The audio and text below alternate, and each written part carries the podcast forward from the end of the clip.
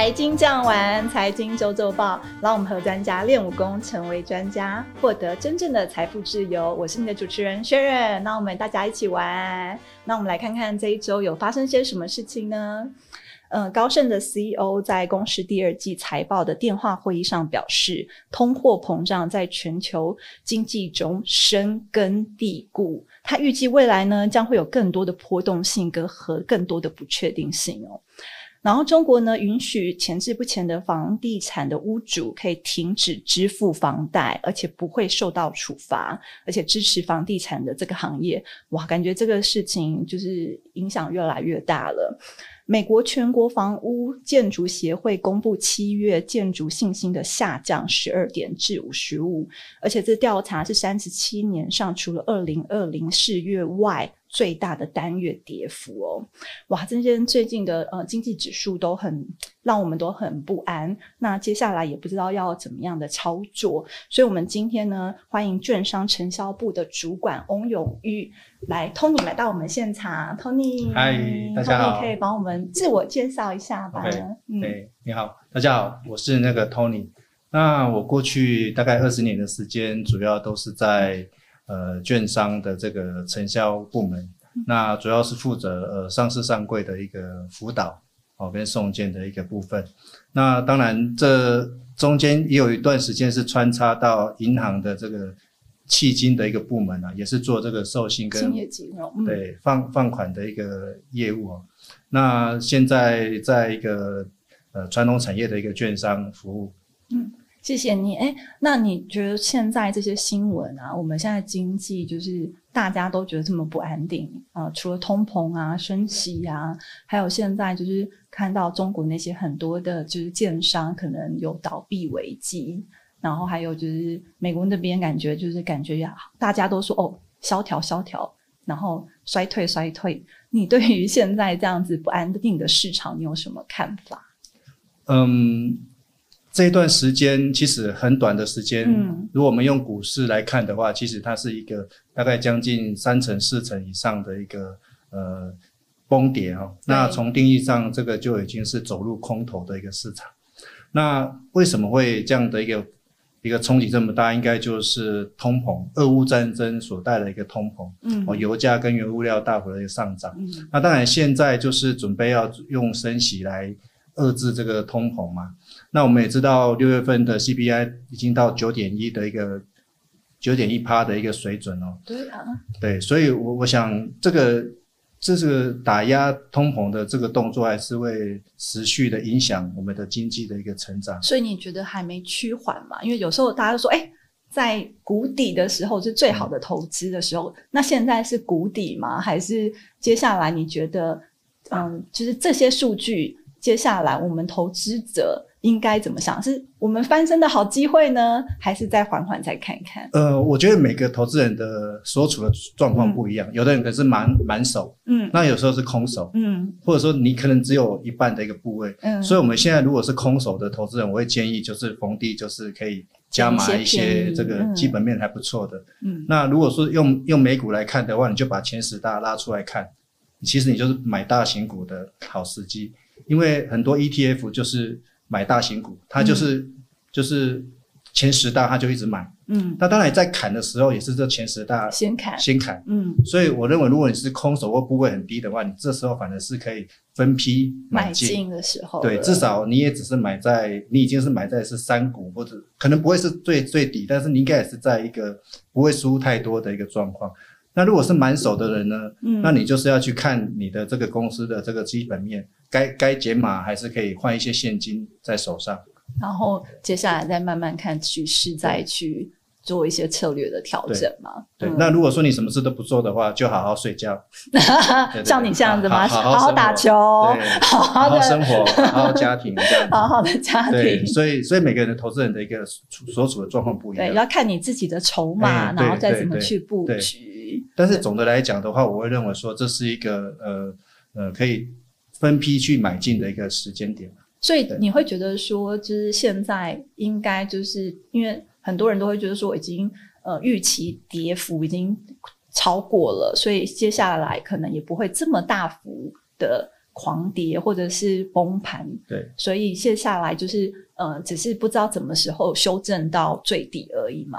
对，因为我们永远不能买在最低，卖在最高。对啊，不可能买在低点。所以我在看这些嗯总基总体环境的一个数据，它大概都已经提早反应。嗯哼。那如果股市的话，都会提早反应至少半年嘛。嗯。所以理论上，如果这这这时候还没有在没有在破底再跌的话，理论上是可以做一些承接了。慢慢的承接这样子，那就是最近大家对于那种房地产行业啊，都就是很担心，担心接下来可能会有一些呃泡沫化啊，还有一些中国不是已经有些什么很大的一些事件？你觉得这些会有什么样的？因为感觉有些很多的未爆弹还没爆炸。对，那接下来你觉得这些？因为你可能也辅导很多要上市的公司嘛，那你对这些事情你有什么看法呢？嗯，中国市场在过去一二十年是一个飞奔的火车，速度非常的快，对，所以它的一个呃内部的一个呃资产的价格其实也是膨胀很很高，嗯，所以它现在，但是因为我之前呃我之前看到一份报告，就六月份世界银行出一份对中国房这个经济的一个报告，他说呃中国在呃，房地产这个部分的投入占他们的 GDP 大概是十三十三个 percent，对，所以相较一般的开发中国家，大概十五个 percent 左右，它其实已经是占它 GDP 的比重蛮高的。嗯，所以说在它的基期那么高的状况下，如果它房地产这个部分崩下来，其实一直会产生连锁的一个效应。嗯，所以政府就是会出手去做这种。不要让它有流动性的一个危机。对，现在看到他们已经出手要救房市了嘛？对对对，但是因为正因为它是人质的市场，嗯，所以我倒觉得说它应该不太会让它到不可收拾。真的不不可能到崩啊，或者是整个就是企业让他们就放着任他们倒闭。对中国大概是这样，但是往下修正是应该是会了，因为过去实在是涨到一个不太像话。像很多台商上市贵公司，过去投资二三十年。可能现在没有赚钱，但是他的房地产有有我我有朋友在那边投资，他就说哦没有啊，那个我公司这几年这十年来没赚什么钱，可是我房地产呃赚了很多，赚的比我的那个 本业还要多很多。所以这个是一个比较畸形的一个现象啊。哦，所以所以我想，如果从政治的观点来看，理论上它不会让它很大的一个。全全国性的崩盘，它可能会控制，所以它不会让这个雷爆啦。可是这个雷一直在那里，也好像也没有办法马上就解决。是，然后也是会有一些影响。对，可是也不知道影响的层面，你觉得就是会到哪里？就是就是因为我们其实也很多的台湾的上市公司也都是在有内地发展嘛，然后一定相信会有一些嗯影响在的。嗯，对，嗯。那就是我们知道说，你都是在做一些就是未上市公司的那种股票嘛？那你可以教我们怎么样去就是呃买这些未上市股票嘛？因为我我哦，我妈真的以前也投资很多未上市，然后现在都是壁纸嘛，家里都可以铺满的。对 对，因为我知道就是买对了呢，就让你上天堂；买对买不对了呢，嗯，这些这爆炸的那些公司真的是对，也是。一些一些很多人的积蓄就这样没了，你可以教教我们怎么样去选一个对的投资的那个标的吗？对，如果是以未上市的公司来讲的话，嗯，我想很多人都有受骗的。经验像您您的妈妈，还有壁纸，现在是很多 公司朋友说哦，这个已经买了，已经可以跟了几倍，真的那是什么？哎，那个谁是那个谁的谁谁谁介绍了，真的可靠消息，可靠消息。通通常哦，这个过去还有壁纸可以拿，现在是连壁纸都没有，对，他连股票都不印了。对，然后你可能上网查也都没有了，哎，那个呃找不到。所以，我我也也跟各位朋友分享，就是说，呃，现在网络诈骗很多。哦，有很多群主来那个忽略一下我们的投资朋友们，对，要怎么样去注意？就是拒绝电话简讯跟这个不知道来路的电话来推销这个股票。这个理论上，通常这么好的事情应该不会找到你。对，应该是大家就先买好了。对，所以这是大家会，我会建议就是说，从已经要。上新贵，然后他要做公开发行的时候，的时候，这个时候来切入会比较好。那如果说是没有公开发行的，你一定是要有一定的第一第一手的一个接触，而不是朋友的朋友的朋友介绍的，那可能是你的同学，嗯，或是你的亲戚。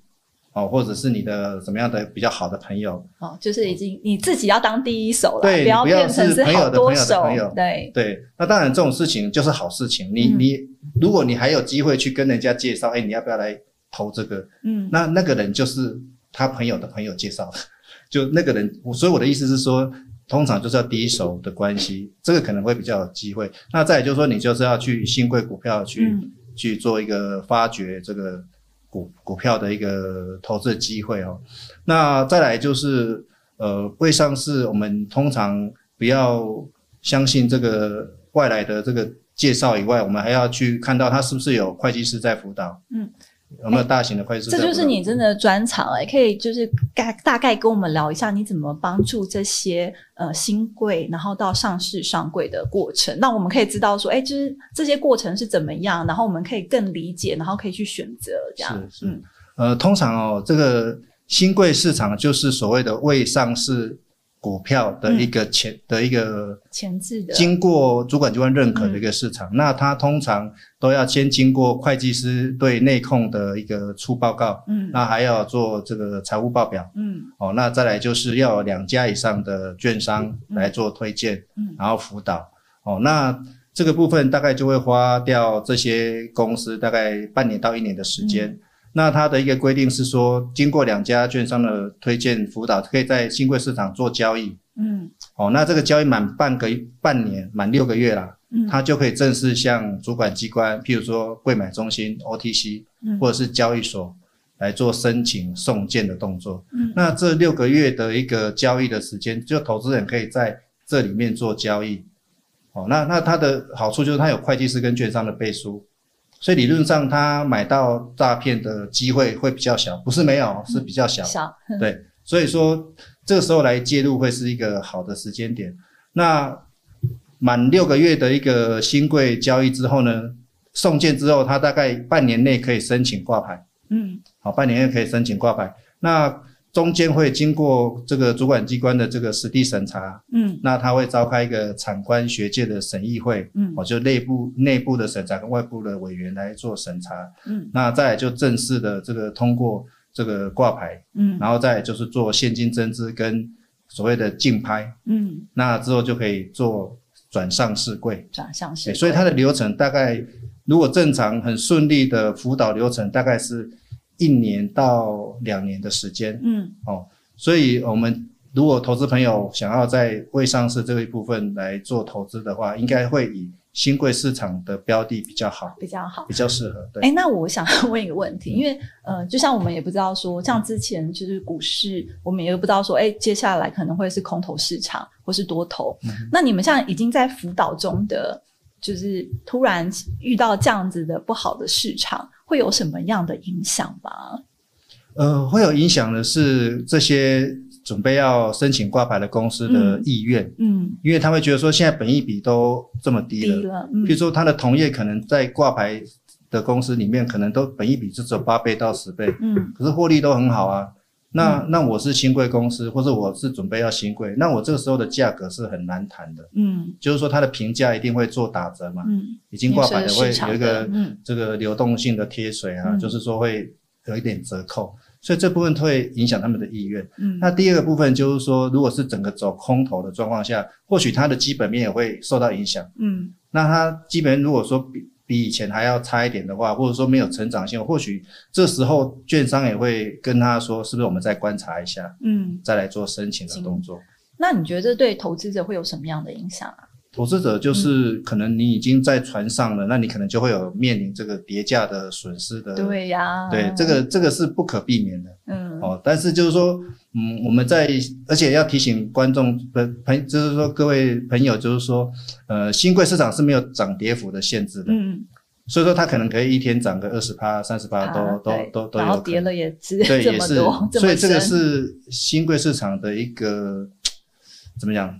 呃，一个一个劣势啊，嗯，哦，它没有一个，但是好就是好，不好就不好，对，所以你也不用管它涨跌幅，那你只要确定说这家公司的基本面到底是不是还是你当初买进的理由，嗯，对，如果你当初买进的理由已经不复存在，理论上你要你要去思考说我要不要先先停损。那如果还存在的话，那你还有空间，是不是我要趁势加码？嗯哼，啊，或者说你就什么事都不要做，就像你一样，对不对？没有，就是他最近都说他在打球啦。为什么？就是嗯，不要再看，远离远离盘面，远离盘面，心情保持那个轻松的心情。那那个我我有一个问题呀，就是我们。这我自己想的啦，我常常就是会呃买一些就是刚好先上就是新上市的股票，那些 OPI 的那些，然后有时候我都会想说，哎，就是自己的经验，有时候都是觉得说，哎，到底什么时候是最好的卖点？因为有时候通常一上市的时候会有庆祝行情嘛，或者是会有一些嗯，对，就是大家在很热的时候都变成哎，就是在抢。那你觉得，嗯，就是以你的经验来讲，我们买这种未上市市股票到上市了，什么时候是最好的脱手时机？嗯，这个我们其实有做过一些观察跟统计啊，嗯，就是我们如果是买这个新贵股票，就未上市的新贵股票呢，通常它的一个相对高点会出现在它宣布它或者说它已经要送件，嗯，就是说它已经在新贵市场一段时间了，至少满六个月，嗯，那它就是要。提出向主管机关送件，那个时间点会是一个高点。嗯，哦，我们做过一些统计的。嗯，那为什么呢？因为他，哎，这是重点哦，观众朋友要注意听，这是重点。对对对，投资人会认为说他已经更接近转转上市柜了。嗯，所以那时候价量会整个会上来。来，嗯，对。那之后，因为转上市柜的时候，他是会采取这个新贵。股票的一段区间的价格当做标准去打打一个折，嗯，所以说你的成交价到时候真正的成交价会往下掉，嗯，掉一些。所以如果我们纯粹从这个股股价卖点的话，如果你不是长期投资，那或许他在申请这个送件的时候是最好的。对，那还有另外一个点就是说他已经通过审查了，审议会已经过关了，确定已经可以挂牌，那时候又是一个价量。的高点，对，另外一个价量的一个。比较丰富，因为新贵股票有很多时候它的价量是比较低的。嗯哼，对。那另外有一个新贵市场的一个交易制度，也要让投资人了解一下。它并不是跟我们买卖上市贵股票一样，稀土稀，就是说，嗯，你不你不知道卖给谁。对对，就是都是直接就就就撮合成功。那新贵是用呃推荐券商做做撮合，所以你有可能。你你挂的一个价格，除非你是挂在它的买价或卖价，嗯，你才会成交，嗯，不然的话，你挂一个限价，它可能你要等这些券商要不要去点选你，点选你才会成交，嗯哼，哦，所以说这个是一个比较特别，不会觉你你你会觉得说，可能哎，为什么挂在买价跟卖价的中间的价格，为什么没有成交？卖不掉，对，那那就是没有人去点选你。那你觉得这样子买卖有什么美感吗？就像你讲的，它也不是就是我们撮合就可以被，就是可以交易的。对，美感就是说你还是一样，就勤做功课啦，就是看基本面。因为最近呃，因因为台湾的一个市场可能比较有限限限缩，所以现在很多转投资公司的大大公司的转投资会纷纷的来做切割来挂牌。嗯，我觉得这个是一个大家可以，如果你没有不知道选什么产业的话，你或许可以选这些。大公司切出来挂牌的的这种公司，可能是他们的子公司。那另外一种就是你喜欢的产业，那你可能有对产业一定的了解，所以说这我可以偷偷问你最近投资什么产业吗？最近都都都是套牢啊，没有没有新增投资，没有新增投资。那你有看好什么投资产业吗？在在这样的市场上面？嗯，市场上面因为台湾的一个产业还是以这个半导体跟科技产业为。以科技在世界上算占的比较重要的一个程度了。嗯，那当然现在也是跟整个大盘一起修正下来。所以如果说有机会的话，我还是会去选这个半导体类哦，电子、网通相关的一个的的类股产业这样子。而且我听说，就是你其实有在投资一些转换债嘛？那你就是都用预你的，可以让让我们知道你的投资策略吗？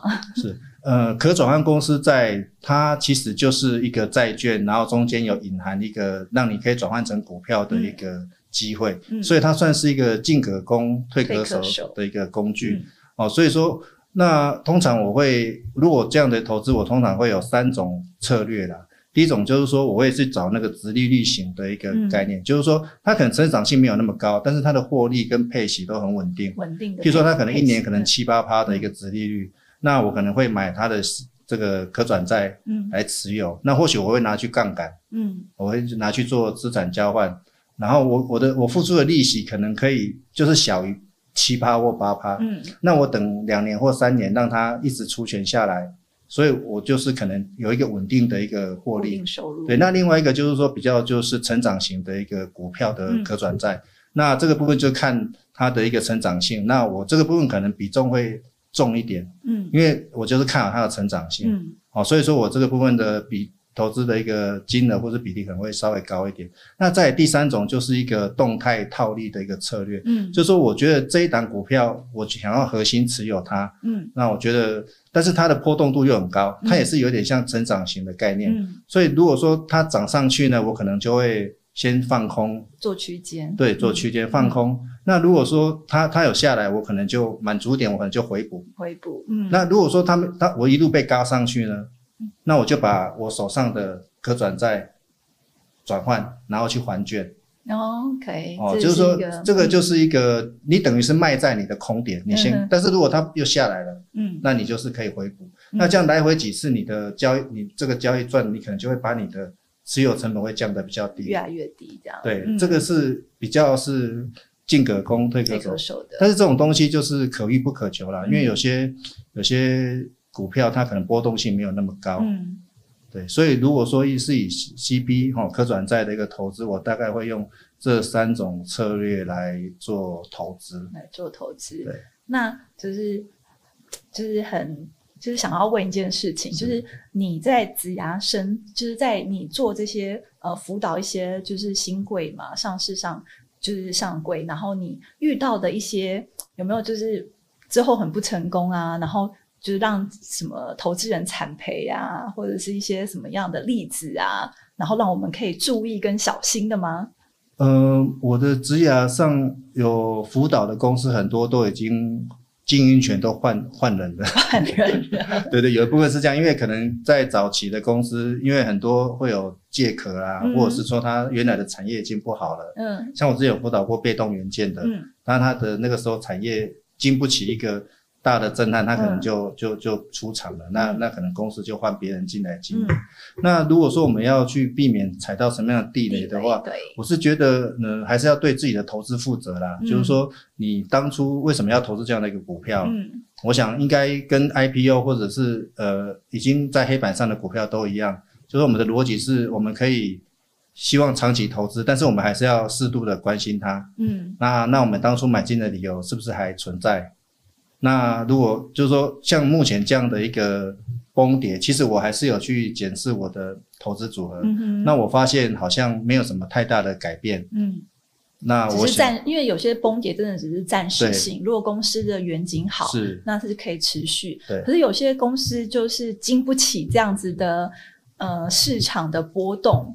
对。那你觉得要怎么样去注意呢？这个细节。我觉得可能还是要看一下它的财报，还有就是说，它如果有券商出的研究报告，还是稍微看一下。嗯，对。那再来就是说，你还是要去思考说，你当初为什么要买这一档股票？嗯，的原因啊。那也不是说跌就不好，跌有时候反正是加码的时机。嗯，那如果说该砍的，你还是要砍。